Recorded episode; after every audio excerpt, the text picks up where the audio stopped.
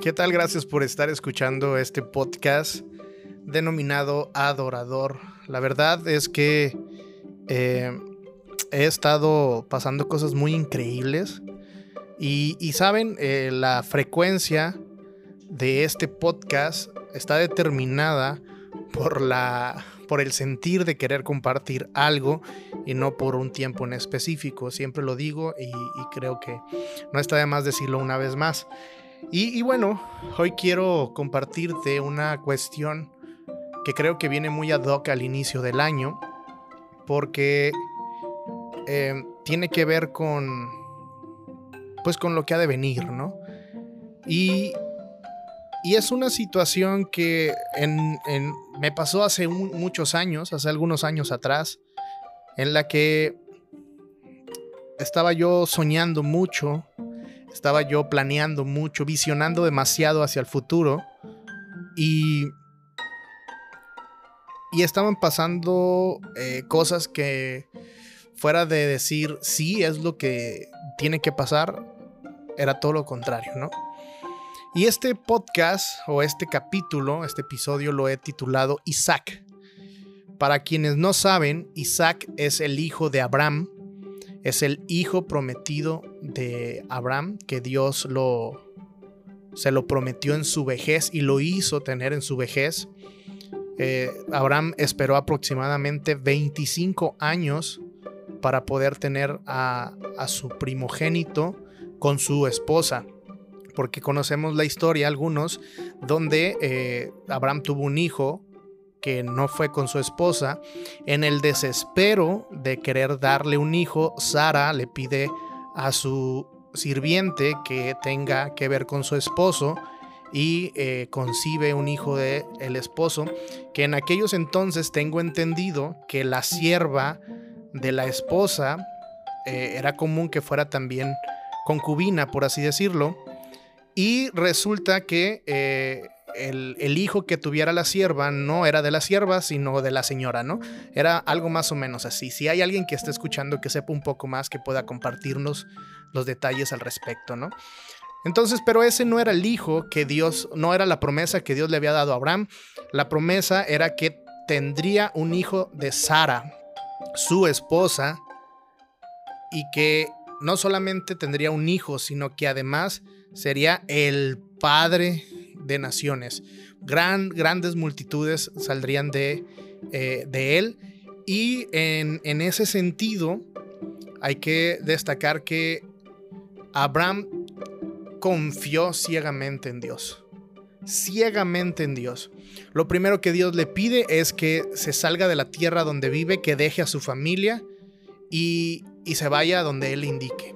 Curiosamente, Dios lo lleva a las orillas de lo que era la tierra de Canaán, donde después de muchos siglos el pueblo de Israel se asentaría como, bueno, esta descendencia de Abraham, ¿no? Pero Abraham, eh, si tú lees la historia en Génesis, la verdad es que está bien interesante porque es considerado el padre de la fe. O sea, Abraham hizo todo lo que Dios le pidió sin cuestionarlo. Y una de las cosas más importantes es que eh, Abraham, eh, al tener ya su hijo Isaac, dice que ya era un muchacho, un día Dios le dice, Abraham, toma al muchacho, vamos, eh, vamos, ven y ofrece sacrificio, más bien necesito que ofrezcas un sacrificio y yo te voy a decir en dónde. Entonces dice la palabra que anduvo de camino de tres días aproximadamente hasta la montaña donde Dios le había indicado y llevaba todo, ¿no? Llevaba todo para hacer un altar de sacrificio, excepto el sacrificio. Y entonces Dios le dice que el sacrificio va a ser Isaac. Y mira, mira lo, lo, lo que parece ser incongruente de parte de Dios. ¿Cómo me haces esperar, Dios, por más de veintitantos años a que me des el hijo de que tú me prometiste y una vez que ya lo tengo, me lo pides en sacrificio. ¿A qué está jugando Dios en este sentido? Pero aquí hay, hay algo interesante, ¿no? Cuando hablamos de fe siempre nos, nos encontramos con Abraham. Salió de su comodidad por petición de Dios bajo la promesa de heredar una tierra. Abraham no tenía hijos y Dios le prometió uno siendo un anciano. No se lo dio rápido, Tardó casi tres décadas en que así fuera, pero una vez que lo tuvo, Dios le pide que lo sacrifique. Y es en este pasaje donde me quiero enfocar. Isaac, el hijo de Abraham, el cual representaba la promesa de Dios tangible y sensible para su vida, era lo que Abraham siempre quiso. Era un hombre rico, era un hombre adinerado, con, con muchas cosas, pero él iba a morir y nadie iba a continuar. Su siervo era el que iba a heredar lo que él tenía, ¿no? Entonces él anhelaba un hijo y, la cuestión es que eh, era lo que él siempre quería y para eso al dormir yo creo que siempre suspiraba Abraham pensando el día que yo tenga mi hijo. Y miraba las estrellas y recordaba lo que Dios le había dicho de, de que su descendencia iba a ser tan grande como las estrellas, ¿no? Yo solamente puedo imaginar a Abraham suspirando en tan solo pensar a tener a Isaac en sus brazos, cuando lo estaba educando, dándole lecciones de vida, enseñándole, no sé, a preparar alguna comida o quizá a, cómo trasquilar a las ovejas, no sé. El asunto es que Isaac era la promesa de Dios hecha realidad. Y, y ponte a pensar quiero ponerte a pensar en este momento. ¿Cuál es tu Isaac? Sí, que es aquello que Dios te ha prometido y que ya te entregó, que ya es visible, ya es tangible para ti. Cabe destacar que Isaac era el sueño de Abraham, pero no llegó a él por casualidad. Ese sueño fue sembrado por el mismo Dios. Es decir, ninguno de nuestros sueños son en realidad de casualidad o de una vida dura o de ensueño que estemos viviendo. Cada sueño ha sido sembrado en lo profundo de nuestra alma por parte de Dios, siempre con un propósito mayor al que nosotros creemos. Y creo esto, y esto es lo que quiero compartirte. En los próximos días se va a presentar a tu vida la oportunidad más grandiosa que jamás pensaste recibir.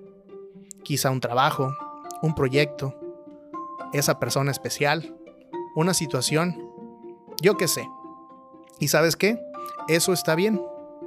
Dios quiere bendecir tu vida, lo quiere para ti. Pero para Dios es más importante que tu corazón sea el correcto y que lo ame que cumplir nuestros sueños e incluso cumplir nuestros caprichos. Por eso, cuando Isaac ya era un adolescente, es decir, Abraham ya había disfrutado de su sueño por varios años, cuando el más bondadoso y generoso Dios a quien él creía y servía, le hizo la solicitud más random, la que más le sacó de onda a Abraham. Le pidió preparar un altar y sacrificar a su hijo. ¿Podemos entender qué es lo que Dios le está pidiendo a Abraham? le pidió renunciar a lo más anhelado de su vida y no solamente renunciar a él, sino matarlo por su propia mano. ¿Qué hubieras hecho tú en esa situación? ¿Realmente tú y yo podríamos poner a nuestro Isaac sobre el altar y dejar caer el cuchillo sobre él? Pues déjame decirte que en los próximos días eso demandará de ti Dios. Es decir, es tiempo de sacrificar nuestro Isaac. No solo por amar más y más a Dios, y no los beneficios que Él nos ha traído. Nada, nada, nada, escucha bien, es tan valioso como nuestra comunión de amistad con Dios.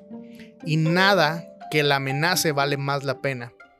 Sin importar cuánto tiempo oraste por ello, sin importar cuánto tiempo lo pediste, cuánto trabajaste incluso por ello.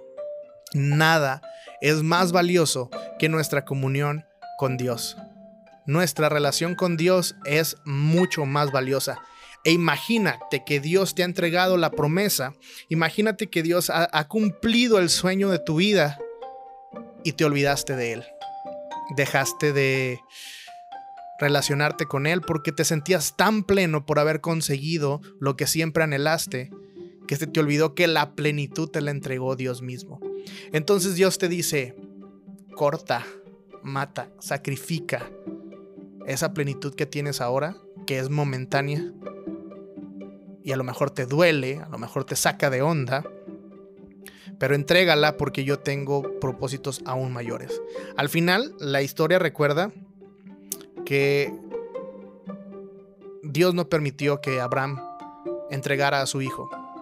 Él mismo interrumpió y él mismo proveyó eh, a un cordero para que sea sacrificado en lugar de, eh, de Isaac, lo cual es un tipo de Cristo. Cuando Isaac debía morir, en realidad un cordero llegó a morir por él como el cordero de Dios que quita el pecado del mundo, ¿no? Entonces, aquí lo más importante es saber en dónde estás parado, saber quién eres en Dios, saber que eres amigo de Dios, que eres hijo de Dios, que tu identidad está claramente establecida en Él, que estás parado en el centro de su voluntad, porque podrán abrirse muchas puertas de oportunidad, que parecerán increíbles ofertas, y dirás tú, wow, Dios me está bendiciendo. Pero si tú no sabes dónde estás parado, y tú no sabes quién eres, no vas a entender si esa puerta es para adentrarse aún más a la voluntad de Dios o para salir de ella porque no sabes si estás dentro o estás fuera, y tampoco vas a entender si estás entrando o saliendo a su voluntad, porque tienes que ser muy consciente de quién eres y dónde estás parado para que puedas saber si las puertas que se están abriendo en tu vida en este 2022 son puertas que Dios está abriendo para que te adentres más a su voluntad y te acerques al propósito que Él tiene para ti, o bien si lo que tienes es una puerta de salida. No todas las puertas que están abiertas son puertas de oportunidad para bien. Algunas nos van a llevar hacia una situación complicada, difícil, triste. Pero seamos como Abraham. Que nuestro corazón sea el correcto, que nuestra identidad esté en Dios, que, nuestro, que nuestros pies estén cimentados en los principios y la voluntad de Dios para nuestra vida. De esa manera podremos ser guiados por el Espíritu Santo y entender hacia dónde está soplando el viento, hacia dónde tenemos que poner nuestras velas para que nuestro barco vaya hacia allá. Abraham amó más a Dios que cualquier cosa que Dios le hubiera dado. Amó tanto a Dios que decidió deshacerse de la promesa más importante de su vida por amor a Dios.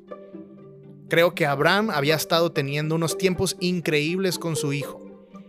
Lo había enseñado a hacer muchas cosas, le habían inculcado principios y seguramente Isaac llenaba de orgullo a Abraham.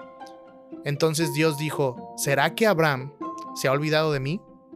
¿Será que Abraham ya no quiere eh, convivir conmigo porque ya le entregué lo que le dije que le iba a entregar?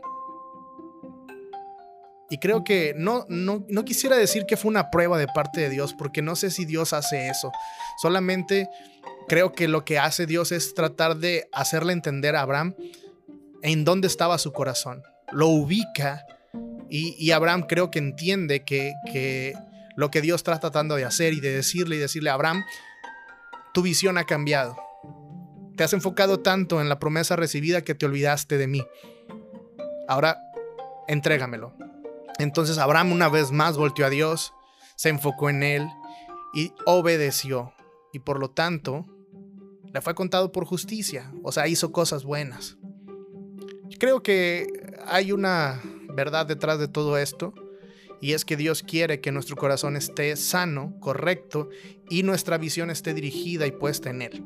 Si no estamos dispuestos a eso, pues vamos a andar errantes por esta vida, ¿no? Yo creo, yo considero que las oportunidades que se van a presentar en los próximos días serán muy buenas, muy buenas. Pero necesitas saber si esas oportunidades se están saliendo del corazón de Dios para tu vida o simplemente son cosas que naturalmente se están dando por tu trabajo, por tus esfuerzos, por lo que tú quieras. Yo creo debes de encontrar tu identidad en Dios, saber quién eres en Dios, saber que eres hijo, reconocer tu talento, reconocer tu don y poder estar firme, en el centro de la voluntad del Padre. La única forma en poder lograrlo es cuando tú y yo nos interesamos en que nuestra relación con Dios sea cada vez más estrecha. Uy, qué aburrido. Uy, qué flojera. Uy, tener que leer la Biblia. Uy, tener que orar. Uy, tener que ir a la iglesia. Nuestra comunión con Dios es más que todo eso. Pero es parte de. Si tú y yo lo entendemos, lo vivimos e incluso encontramos placer y disfrutamos de ello, seguramente nuestra vida va a cambiar por completo. Nuestra visión de la vida va a cambiar por completo. Te hago la pregunta. ¿Quién es o cuál es tu Isaac el día de hoy? Es momento de entregarlo en sacrificio. Gracias. Nos escuchamos en la próxima. Bye.